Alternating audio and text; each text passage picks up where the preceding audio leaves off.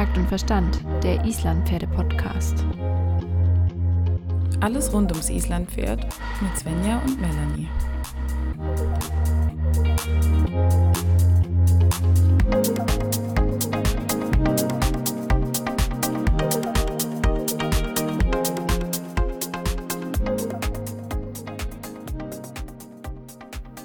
Hi Melanie. Hi Svenja, wir sind wieder zurück. Wir sind wieder zurück nach einer Woche, nach einer Woche mit der Angst. Und heute, heute lernen wir die Angst zu verlieren. Also letzte Woche haben wir ja darüber geredet, wie wir die Angst erstmal überhaupt wahrnehmen können, verstehen können und auch vielleicht ein Stück weit akzeptieren, auch wenn wir das nicht so gerne machen. Und heute würde ich sagen, sprechen wir mal ein bisschen darüber, wie wir mit ihr umgehen können und sie auch wieder loswerden können. Oh ja, weil das ist ein ganz, ganz wichtiger Teil. Denn wenn man Angst hat, muss man sich irgendwann der Angst stellen. Ansonsten geht sie nicht weg. Eine Angst können wir nur bearbeiten und überwinden, wenn wir uns in diese Situation begeben, die uns Angst macht. Anders werden wir es nicht loswerden. Bin ich absolut bei dir. Und dazu muss ich dir noch eine kleine lustige Geschichte erzählen. Ja, bitte. Also diese Geschichte fing gar nicht so lustig an. Also du, du hast es ja alles live und in Farbe mitbegleitet. Ich habe das ja nicht immer so breit getreten. Aber eigentlich habe ich eine Zeit lang ganz schön Angst vor Hamel gehabt. Mhm. Weil der war auch schon teilweise ganz schön heftig. Ja, und auch ganz schön gefährlich. Da, da gab es auch Situationen, in denen man auch durchaus berechtigt Angst haben durfte. Wo der Selbsterhaltungstrieb äh, des eigenen Körpers auch gerechtfertigt war. Ja, das ja richtig. Vor allem gab es ja auch Situationen, in denen du auch dich verletzt hast und auch äh, diverse Schmerzerfahrungen gemacht hast. Und das trägt dazu natürlich auch noch bei. Genau, also angefangen hat eigentlich meine Angst vor meinem Pferd, was irgendwie total verrückt ist, wenn man das so ausspricht, aber es ist einfach so. Hat eigentlich damit angefangen, dass ich ziemlich, ziemlich schwer gestürzt bin ähm, und ich einfach erst mal drei Wochen nicht mehr reiten konnte, weil ich so starke Prellungen hatte. Also das war einfach die Ausgangssituation, wie wir schon in der letzten Folge gelernt haben, ähm, Angst vor Schmerzen war da mit Sicherheit auch der größte Faktor. Und ich bin super krass überrascht im Nachhinein, wie lange mich das begleitet hat, weil es ging jetzt fast zwei Jahre, dass ich diese Angst wirklich überwinden konnte. Und das finde ich schon ganz schön krass. Ja, und vor allem am Anfang hast du es ja eigentlich auch gar nicht so wahrgenommen, beziehungsweise zugeben wollen, dass es vielleicht doch eine Angst ist. Absolut. Ich war immer der festen Überzeugung, dass wenn man Angst hat, ist man schwach und dann ist man kein guter Reiter. Das ist diese Überzeugung, ein guter Reiter hat keine Angst auf dem Pferd, weil warum? Hat man halt nicht. Weil der kann es ja. Warum sollte der Angst? Genau, und dann wäre das letztendlich zugegeben, gewesen, ich bin kein guter Reiter, weil ich Angst habe. Und das ist ja was, was du dir eigentlich nicht selber vorwerfen willst. Kleiner Spoiler, man wird übrigens nie ein wirklich guter Reiter, weil umso mehr man lernt, umso mehr weiß man, was man nicht kann. das ist wieder eine andere Geschichte, aber ja. aber darüber sprechen wir heute lieber nicht. Nee, aber also tatsächlich eben diese Angst, die, die habe ich sehr lange mit mir rumgetragen und ich bin ja dann mit Hamir und Steppen in die Schweiz umgezogen und in dieser Zeit wurde Hamir ziemlich heftig. Da war der ganz schön außer Rand und Band. Zu Recht, weil er ein neues Zuhause hatte, super, super viel neuen Input gab, den einfach stark verunsichert hat und wir einfach auch keine gute Beziehung hatten damals. Wir hatten auch einfach keine ehrliche, gute Beziehung miteinander, sondern ich habe mir gedacht, der muss funktionieren und deswegen durfte er keine Stimme haben. Und tatsächlich war die eigene Angst zu realisieren, zuzugeben, das Pferd hat auch ein Mitspracherecht und nicht jede Situation muss direkt von Anfang an so gemeistert werden, wie man es gerne hätte. Das hat alles so total ineinander gegriffen. Ja, zum Beispiel auch, das Pferd darf auch keine Angst haben. Oder warum hat der jetzt Angst, wenn da eine Papiertüte flattert oder so? Was soll das denn? Und dann musste man da halt einfach durch. Und Hamir hat letztendlich angefangen, in kleinen Situationen immer wieder zu sagen, dass er Angst hat oder sich nicht gut fühlt oder irgendwas halt nicht richtig ist. Und da er nicht gehört wurde, wurde das natürlich immer extremer. Ähm, eben kurz vor unserem Umzug bin ich dann ziemlich schwer gestürzt und das war auch echt nicht cool und ich war ultra frustriert und ich hatte ultra wirklich einen Hass auf mein Pferd und das ist ziemlich eine armselige, armselige Charaktereigenschaft, Hass, Hass auf sein Pferd zu haben, wenn man runterfällt. Ich möchte dazu einsteigen. Ja. Hass ist letztendlich Wut, ist eine Emotion und eine Auswirkung von Angst. Sprich, Wut kann auch einfach rauskommen, weil ich Angst habe. Mhm. Und genau das war das, weil ich habe diese Situation einfach nicht so gemeistert, wie ich mir das vorgestellt habe und habe noch einen wehen Po dabei gehabt für drei Wochen lang. Ja. Das war tatsächlich für mich erstmal richtig hart zu verstehen und da habe ich auch lange dran geknabbert. Und dann wurde es ja erstmal nicht besser, weil dann stand ich da und wusste, scheiße, ich habe Angst, was mache ich denn jetzt? Entweder aufhören zu reiten, den Gaul verkaufen oder dran arbeiten. Du hast dich fürs Letztere entschieden. Es war für mich tatsächlich wirklich die Frage, okay, vielleicht ist es mein Punkt, wo ich sagen muss, ich kann das nicht und gebe ihn ab. Und also was ich nicht kann, ist aufgeben, habe ich gemerkt. und ich wollte das einfach irgendwie wieder für mich meistern, weil ich habe gesagt, diese Angst, das ist ein Thema von mir. Das ist nicht das Thema vom Pferd. Und ich muss, weil ich natürlich auch so arg an ihn glaube und an das, was in ihm steckt. Und ich glaube wirklich, dass dieses Pferd irgendwann mal wahnsinnig gut werden kann. Und das dauert schon sehr lange, dass ich das glaube. Und die Resultate sprechen jetzt nicht unbedingt dafür, dass er ein Genie ist. Aber ich glaube immer noch, dass in diesem Pferd so viel mehr steckt und deswegen möchte ich meine eigene Angst überwinden, um da wieder mit ihm auf eine Ebene zu kommen, wo wir wieder eine schöne Zeit haben und vielleicht auch so ein bisschen das rausholen können, was in ihm steckt.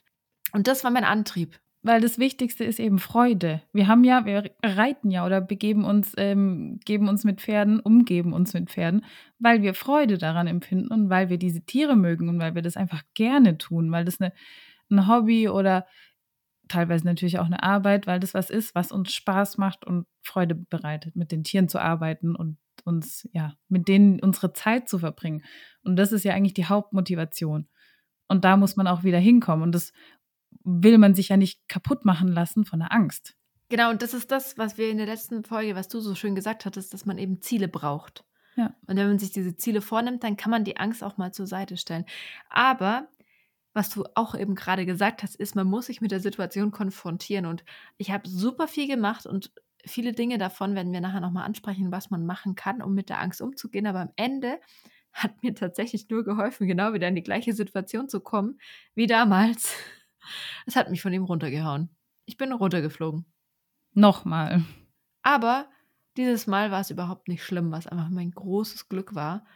Aber das war das Heilsamste. Und es ist super bescheuert, was ich jetzt hier gerade sage. Aber es war für mich, und das sage ich nicht, dass es für andere Leute so sein soll, aber für mich war es tatsächlich nach allem, was ich probiert habe, das Heilsamste, nochmal in die gleiche Situation zu kommen und zu merken, hm, war gar nicht so schlimm. Es ist nicht so dramatisch oder es passiert nicht so was Schlimmes, weil in dieser ersten Situation bist du zwar gestürzt und du hattest Schmerzen danach. Ich meine, du bist jetzt nicht gestürzt, dass du dir alles Mögliche gebrochen hast, Gott sei Dank. Du hast einfach einen Schreck bekommen, einen riesengroßen Schreck, weil das hat dich erschüttert. Und beim zweiten Mal hat dich das nicht mehr erschüttert, sondern du hast gemerkt, okay, so eine Situation erschüttert mich nicht mehr und dann verlierst du natürlich auch die Angst vor solchen Situationen. Und das meine ich mit, du musst in Situationen wieder reingehen, um zu merken, dass es doch nicht die Horrorsituation ist, die du vielleicht in Erinnerung hast oder in deinem Kopf ausgemalt hast. Und das ist der Punkt. Und es hätte aber nichts gebracht, jetzt einfach wieder sich mit ihm in Anführungsstrichen anzulegen und diese Situation zu provozieren. Das hätte nicht funktioniert, sondern es ist super multifaktoriell, weil das war eine Art wie die perfekte Vorbereitung über die ganze Zeit, weil wir gar nicht so hart aneinander geraten sind wie damals, weil er ist damals ist er ist er wirklich extrem eskaliert, weil er hat gesagt, hey, ich habe Angst, da draußen steht ein Laster, da läuft ein Mann in dem Laster und ich finde das gerade gar nicht cool. Und ich habe gesagt, und du funktionierst jetzt. Und dann hat er gesagt, hey, ich habe wirklich Angst und ich habe gesagt, halt die Schnauze, funktioniere jetzt. Und dann hat er gesagt, Leute, das wird mir hier jetzt gerade zu bunt. Und er hat gebockt, wie er noch nie in seinem Leben losgebockt hat. Und ich saß das auch noch eine Weile aus, aber irgendwann bin ich halt geflogen. Und dann bin ich halt nicht runtergepurzelt, sondern ich bin wirklich mit Karacho und Vollgas in einem hohen Bogen richtig weit geflogen und mich hat so richtig auf den Boden geklatscht. Und bei der Situation, die dann eben einige viele Monate später auftrat, die mich so ein bisschen geheilt hat, sind wir gar nicht so eskaliert, weil er hat am Ende eigentlich einfach nur sich erschrocken, einen Haken geschlagen und ich bin halt runtergeplumpst. Aber jetzt hast du schon die allererste Strategie angesprochen, die wir benutzen können, um uns von unseren Ängsten ein bisschen zu lösen. Und zwar ist es äh, eine Vorbereitung auf eine gewisse Situation. Weil wenn ich mich gut vorbereitet fühle oder auch viel geübt habe und viel probiert habe, dann bin ich in dieser Situation eben auch entspannter. Genau, ich glaube, das ist fast das Wichtigste. Du kannst dich auf ganz viele Arten und Weisen vorbereiten und du musst auch ein bisschen verstehen, das eine ist die Kopfsache aber du musst auch auf körperlicher Ebene Strategien entwickeln, wie du mit deiner Anspannung umgehst, wenn sie halt schon da ist. Weil du kannst einerseits natürlich sagen, okay, ich gucke, dass die Angst vielleicht, ich die verstehe, dass sie nicht mehr so groß wird, aber du musst ja auch lernen, in der Situation mit deiner Angst umzugehen, auf einer körperlichen Ebene und auf einer geistigen Ebene. Wie wir schon gesagt haben, die eigene Angst erstmal verstehen lernen und kennenlernen. Und da kann man auch eine Methode anwenden. Das ist die aber-Methode kann ich mir ganz gut merken, weil ähm, man sagen kann, wenn ich Angst habe, aber ich will die nicht haben, wende ich die Aber-Methode an, um erstmal meine Angst kennenzulernen. Und da geht es darum, die Angst erstmal zu beschreiben. A wie aber. Bei aber fängt mit A an und A steht für die Ausgangssituation. Das heißt, ich überlege mir erstmal, welche Situation war das? Am besten funktioniert das natürlich auch erstmal im Nachhinein einfacher. Welche Situation war das? Ausgangssituation, ich beschreibe die. Ich habe jetzt hier in meinem Buch gefunden, zum Beispiel als Ausgangssituation, morgen reite ich eine für mich wichtige Turnierprüfung. Wäre jetzt eine Ausgangssituation, die einem Angst bereiten kann. Und ähm, dann kommt ja das B in aber. Das nächste ist eben die Bewertung dieser Ausgangssituation. Wäre jetzt hier ein Beispiel, ähm, das kann ich nicht, diese Turnierprüfung, weil die zu schwer ist oder sonst irgendwas. Oder ich werde versagen. Oder man kann die auch bewerten mit keine Ahnung, was ich da machen soll, wie das gehen soll. Oder ich kann sie aber auch bewerten mit ähm, einer Art Angriff. Ich kann sie als einen Angriff werten, nach dem Motto, ich muss es anderen beweisen, was da jetzt passiert, oder ich muss das machen. Ich kann sie aber auch bewerten, indem ich sage, das ist überhaupt nicht schlimm. Oder ich kann die Situation bewerten als, ich kann mich beweisen und das ist toll. Also es gibt erstmal verschiedene Methoden, diese Ausgangssituation zu bewerten. Und wenn ich Angst habe, bewerte ich die ja meistens mit entweder ich kann, ich werde versagen oder ich kann das nicht oder ich weiß nicht, was ich tun soll oder auch mit einer Wutemotion, was letztendlich auch eine Angstemotion ist. Und da haben wir als nächstes kommt eben, wie ich gesagt habe, E, aber, also E, Emotion. Angst, Wut, ich kann sie aber auch gelassen bewerten, mit einer gelassenen Emotion, mir egal. Oder mit Freude. Und Freude ist ja eigentlich unser Ziel dabei. Der letzte Buchstabe ist das R, wie eine Reaktion. Eine Emotion hat eben immer eine Reaktion darauf. Bei der Angst haben wir schon gesagt, kann ich Flucht, mit der Flucht reagieren nach dem Motto, ich fahre nicht zum Turnier, mache ich nicht. Kann ich aber auch reagieren, wie ich erstarre, das heißt, ich gebe auf, ich mache einfach gar nichts mehr kennt man ja in der Prüfungssituation, ich reite, äh, bin aber nur noch Beifahrer. Also letztendlich reite ich nicht mehr, ich reagiere nicht mehr, mache einfach gar nichts mehr. Funktioniert meistens auch nicht so gut. Ähm, dann gibt es noch nach dem Motto, ich weiß nicht, was ich machen soll. Dann kann ich mich auch selber täuschen, obwohl ich eine Angst habe. Ich kann auch einfach sagen, ja, ist mir egal und ich mache einfach nichts mehr. Auch vielleicht eine Strategie nicht immer perfekt funktioniert. Dann erfolgt die Reaktion auf Wut, kann zum Beispiel eben Kampf sein, na, wie wir in der letzten Folge beschrieben haben, Fight, Flight oder Fright. Genau, und dann ist der Kampf meistens Wut. Wenn ich jetzt wütend bin auf andere, die gesagt haben, ja, du schaffst es mit dem Turnier sowieso nicht, kann ich dann reagieren, so, denen zeige ich es jetzt. Oder wie du gesagt hast bei deinem Pferd, bei Hamir, ähm, der muss jetzt funktionieren. Da hast du letztendlich auch mit Wut reagiert und mit Kampf dann kann ich natürlich auch gelassen reagieren oder entspannt handeln, indem ich sage, naja, ich reite halt das Turnier jetzt einfach und gucke, was passiert. Oder das Ziel ist natürlich immer Spaß dabei zu haben. Und so kann ich anfangen, meine Situation zu beschreiben, indem ich die Ausgangssituation aufschreibe, die dann bewerte, was habe ich gefühlt in dieser Situation und welche Emotion war das? Und wie habe ich dann reagiert? Das ist die Aber-Methode. Und ich finde das eigentlich ganz gut, weil ich da meine eigenen Emotionen und die Reaktionen, die ich darauf zeige, ähm, viel besser kennenlernen kann, verstehen kann. Und dann kann ich auch letztendlich in den Situationen irgendwann bewerten, okay, ich habe jetzt die Emotion Angst und die führt bei mir dazu, dass ich meistens erstarre und nichts mehr mache oder aufgebe. Das heißt, ich kann das im Nachhinein eben so bewerten, in welchen Situationen hatte ich Angst und ich kann meine eigene Angst besser verstehen. Und wenn ich meine Angst verstehen kann, kann ich sie eben auch umwandeln und dementsprechend reagieren. Und kannst du diese Methode dann auch anwenden, um dir einen Plan für die nächste Situation zu machen, in der diese Angst wiederkommen könnte? Ja klar, du kannst es ja weiter, weiter spinnen und dir eben überlegen, ich merke jetzt, ich habe morgen eine Prüfung und ich fange jetzt gerade an, ähm, aufzugeben. Mhm. Und dann kann ich mir ins Gedächtnis rufen, Moment mal, das ist eigentlich meine Angst, die gerade sagt, ich erstarre und mache nichts mehr und gebe auf. Und möchte ich denn aufgeben? Nein, ich möchte nicht aufgeben. Dann sage ich, gut, dann wandle ich das eben irgendwie um. Und das ist einfach eine Methode, die dazu hilft, seine eigenen Emotionen und Ängste zu verstehen. Und das ist das Allerwichtigste am Anfang erstmal, dass man verstehen lernt. Und man muss ja dann auch irgendwie in eine Handlungsfähigkeit kommen, weil am Ende ist Angst eine Angstsituation zu meistern, ist ja auch irgendwo handlungsfähig zu bleiben. Und das kann man nur, wenn man eben darüber reflektiert. Und ich glaube, es ist ganz hilfreich, wenn man so eine, so eine Situation dann so analysieren kann. Mit der Aber-Methode ist es, glaube ich, ziemlich einfach, weil du die Punkte dann so schön abarbeiten kannst. Hm, es gibt aber natürlich auch noch ganz viel andere, so ein bisschen praxisbezogenere Möglichkeiten, wenn man jetzt sagt, okay, ich möchte jetzt zum Beispiel eine Situation auf Dauer meistern, zum Beispiel mit einem anderen Menschen zusammen. Also zum Beispiel, wenn du einen Trainer zur Hilfe nimmst, wenn du jetzt sagst, okay, ich, das ist mir jetzt zu abstrakt mit der Aber-Methode, die ziemlich cool ist und die man auf jeden Fall ausprobieren sollte, dann kann man ja auch zum Beispiel sagen, man nimmt sich einen Trainer zur Hand, der einem hilft, weil du, und das hat mir damals auch geholfen, du gibst die Verantwortung ab.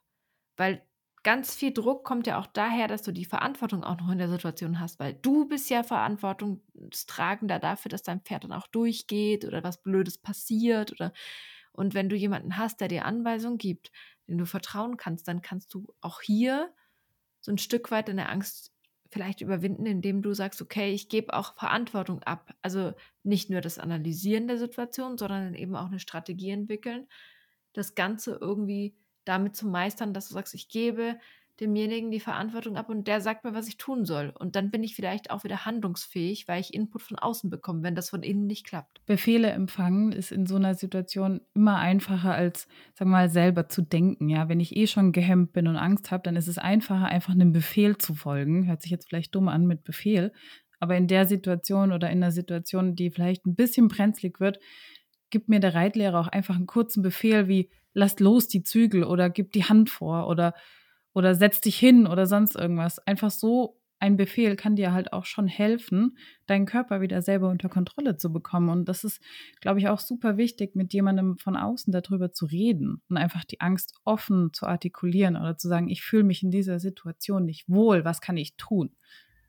Ist, glaube ich, einfach eines der stärksten, der stärksten Möglichkeiten, die wir haben, wenn wir merken, okay, wir haben uns selber damit schon auseinandergesetzt, wie mit dem Aber-Tool, aber, aber, aber, äh, es kommt dann eben noch dazu, dass, dass ich trotzdem alleine nicht weiterkomme, dann nehme ich mir einfach jemanden von außen, der mir dann in der Situation sagt, hey, Hand vor, setz dich auf deinen Hintern, atme mal aus, richte den Blick nach vorne, nimm die Hände runter, was auch immer dir dann in dem Moment hilft. Und das gibt ganz, ganz viel Sicherheit.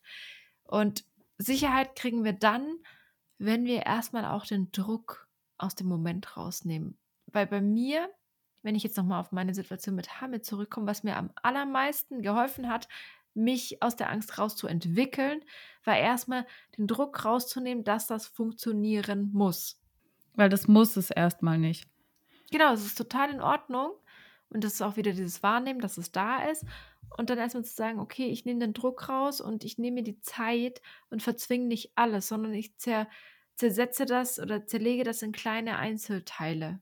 Kannst du ein wunderbares Beispiel nehmen, ähm, wie ich habe Angst, über eine Autobahnbrücke zu reiten oder ich habe Angst, an einer äh, stark befahrenen Straße zu reiten, dass ich einfach sage, gut, dann steige ich halt ab und führe das Pferd. Dann habe ich nicht so Angst, ich habe festen Boden unter den Füßen, fühle mich besser, steige ich halt einfach ab Letztendlich vermeidest du natürlich erstmal diese Angstsituation, aber du vermeidest sie nicht, indem du sie gar nicht machst, sondern du brichst sie in kleinere Teilabschnitte runter. Dein Ziel wäre, an dieser Straße reiten zu können, muss ich aber nicht gleich morgen können, sondern vielleicht hilft es auch erstmal einfach mal dort vorbeizulaufen. Und du hast den Vorteil, dass du für dein Pferd ja auch als Leittier erstmal vorangehst und dem Sicherheit gibst. Und wenn das Pferd an die Situation gewöhnt ist und dann ein, ein, äh, ein Autofahrer vorbeirauscht, dann kann dein Pferd diese Situation auch viel gelassener hinnehmen und dann kannst du es ja auch im Rückschluss wieder gelassener nehmen, weil dein Pferd einfach nicht so zuckig ist und du weißt, wie es reagiert. Na klar, du nimmst den Druck raus für beide, weil unsere Pferde uns immer spiegeln. Wenn ich eine Situation unsicher finde und mich nicht traue, da drüber zu reiten, keine Ahnung, eine morsche Brücke oder was auch immer, es kann ja alles Mögliche sein, oder einfach das Gefühl habe, das ist keine sichere Situation, dann steige ich einfach ab. Und dann merkt das Pferd auch, ja gut, passt schon. Und dann eskaliert es halt erst gar nicht in eine vielleicht brenzlige Situation, die mir dann noch mehr Angst macht. Und das ist ja auch erstmal wichtig, weil du musst ja auch erstmal für dich selbst Vertrauen herstellen. Zu deinem Pferd, zur Situation und halt auch einfach zu dir selbst. Weil du musst auch dir selbst ja wieder vertrauen, dass du das meistern kannst. Genau, im Prinzip wäre hier die Strategie, um das wieder ein bisschen auf die Theorieebene zu heben, dass ich mir Alternativen suche in, mein, in meiner Handlung, dass ich anders handle, als ich es immer tue. Wie du zum Beispiel auch gesagt hast, du kannst dich ähm, dir beim Reiten, wenn du merkst, du verspannst dich und hast Angst, oder dann nimmst du dir irgendwie was vor und sagst, okay, ich strecke meinen einen Arm nach oben oder ich mache die Knie locker oder ich kreise den Kopf fünfmal oder so. Es ist einfach nur ein anderes Handlungsmuster, um dich von dieser dieser hemmenden Angst abzulenken. Da sind wir dann an dem Punkt, dass wenn man jetzt auf dem Pferd sitzt und wirklich schon wahrnimmt, dass die Angst einen im Griff hat, dann kann man eben anfangen, diese Bewegungsmuster einzubringen. Und zum Beispiel, was, was da auch immer super hilft, ist eben dieses Knie öffnen. Einfach einmal das Knie nehmen und vom Sattel wegnehmen. Dadurch lockerst du dich einfach kurz selbst oder einmal mit den Schultern, einmal die Schulter kreisen zu beiden Seiten oder einmal die Absätze hochziehen, abwechseln, dass du anfängst, eine Bewegung zu machen, die jetzt vielleicht erstmal sehr groß ist und vielleicht auch nicht gerade dem Ideal entspricht, aber dadurch bringst du dich selber erstmal so aus dem Konzept und deinen Körper, dass du dich neu einrichten kannst und dich auch wieder selber spürst. Hier passt auch dazu, ähm, die Atmung anzupassen oder zu steuern, weil unsere Atmung ja einen ganz krassen Effekt auf unsere Muskulatur und auf unseren ganzen Körper hat. Und wenn ich einfach anfange, tief zu atmen und ruhig zu atmen und mich auf meine eigene Atmung zu konzentrieren, kann einem das auch super helfen. Wie dieses Schulterentspannen kann ich auch einfach mal sagen, ich atme dreimal richtig tief durch und zähle da zum Beispiel mit, dass ich noch länger ausatme, als ich einatme. Und allein das hilft auch schon total, sich selber wieder zu entspannen und wieder ein bisschen mehr Fokus zu bekommen. Das ist dann das, wie man sich auch später wirklich schnell selber helfen kann. Aber das muss man üben. Das funktioniert nicht sofort. Also das ist tatsächlich was, dem muss man auch wieder ein bisschen Zeit geben, weil das funktioniert nicht direkt. Aber umso mehr man das übt, am Ende, manchmal reicht es sogar schon, wenn du dann nur noch dran denkst. Einfach weil du dir dann die, sagen wir mal, dein Körper merkt sich sowas. Also das ist halt eine Konditionierung letztendlich und das kannst du dir wieder zurückholen. Was ich oft gemacht habe, wenn ich ein bisschen Angst hatte beim Ausreiten zum Beispiel, dass ich angefangen habe ähm, zu singen oder zu summen oder mit dem Pferd zu reden oder einfach mir selber irgendwas zu erzählen. Irgendein Mist, scheißegal, wenn man allein ist, hört niemand. Ähm, aber allein das hat einem schon wieder abgelenkt und geholfen, besser zu atmen zum Beispiel. Das sind die Maßnahmen, die man sich so ein bisschen wie neue Muster eintrainieren kann. Aber man kann ja auch Sofortmaßnahmen, nenne ich jetzt mal, ergreifen, wodurch man sich schon selber ein sicheres Gefühl geben kann. Also zum Beispiel, du hast Angst davor runterzufallen, dann zieh dir eine Weste an. Das kann unter Umständen einfach schon mal den Knoten in deinem Kopf ein bisschen lösen, dass du sagst, okay, ich habe jetzt eine Weste an, ich bin jetzt nicht mehr so verletzlich und kann dann erstmal wieder in meine Routine zurückfinden. Oder ich reite halt erstmal in der Halle, weil ich fühle mich in der Halle sicher. Ist auch so eine Sofortmaßnahme, wo man sagen kann, okay, geht auch so ein bisschen in die Richtung, wie du vorher gesagt hast, langsam wieder aufbauen, zu sagen, okay, man reitet erstmal in der, in der Umgebung, die gut funktioniert und tastet sich dann langsam wieder dahin, wo es vielleicht nicht ganz so gut funktioniert und kann dann immer ein Stückchen weiter irgendwo gehen. Wenn du sagst, es geht nur die eine Ecke von der Halle, dann bleib halt in der einen Ecke erstmal. Und dann machst du immer größere Kreise, bis du irgendwann vielleicht den ganzen Zirkel schaffst oder die ganze Bahn. Kann ja auch sein, wenn zum Beispiel Angst beim Galopp oder sowas, dass ich dann anfange, in einer sicheren Umgebung zu galoppieren, wie an der Longe im Roundpen. Ja, das wäre jetzt ganz, ganz runtergebrochen. Man fühlt sich vielleicht erstmal wieder äh, in seine Anfänge versetzt, aber das ist egal. Man galoppiert erstmal. Es geht darum, dieses Ziel, was man ja eigentlich hat, was einem aber große Angst bereitet, in kleinere Häppchen aufzuteilen, die einem nicht so große Angst bereiten. Und dann merkt man, okay, galoppieren an der Longe im Round Pen funktioniert. Ich kann das. Und dann sage ich, okay, dann mache ich es halt mal ohne Longe, ohne Helfer. Vielleicht mit Trainer, der dabei ist und hilft, aber halt nicht mehr an der Longe. Und so kann man das ganz langsam steigern und weiter, weiter steigern. Am Ende lernt ja auch ein Schulkind auch nur häppchenweise. Also ich meine, es ist komplett absurd, dass wir unser ganzes Leben lang immer Stück für Stück lernen und dann erwarten wir auf einmal so große Dinge von uns. Ja klar. ist ja so. Es ist aber auch einfach der Druck, der da herrscht, nach dem Motto, das musst du doch können, das muss doch funktionieren. Also stelle ich mal nicht so an. Jetzt möchte ich dir noch meine allerliebste Strategie erklären oder erzählen, die bei mir ziemlich gut funktioniert. Das ist das ähm, Stoppen oder Stoppschild äh, dass man sich eine Art Stoppschild vorstellt, wenn man merkt, ähm, das Gedankenkarussell fängt an zu laufen. Mhm. Ähm, weil ich kann das sehr, sehr gut, mir ganz viele Gedanken drüber zu machen, über, über alles, also auch über eine unsichere Situation, wenn ich mit dem Pferd wohin fahre, wo ich noch nie war und nicht weiß, wo ich parken soll oder nicht weiß, wie das, ob ich mit dem Hänger dorthin fahren kann. Das ist eigentlich total dämlich, aber über sowas mache ich mir Gedanken und Gedanken und Gedanken und es geht Ewigkeiten. Und dann einfach mal zu sagen, stopp. Das Gedankenkarussell läuft gerade mhm. und du musst es anhalten. Und dann einfach wieder rationaler denken, Moment. Die Angst ist unbegründet. Ich fahre dorthin und wenn irgendwas ist, womit ich nicht klarkomme, finde ich immer irgendjemanden, der mir helfen kann. Wenn zum Beispiel die Kupplung kaputt geht, und man einen Anhänger hinten dran hat und nicht mehr weiterfahren kann am Berg, man findet eine Lösung.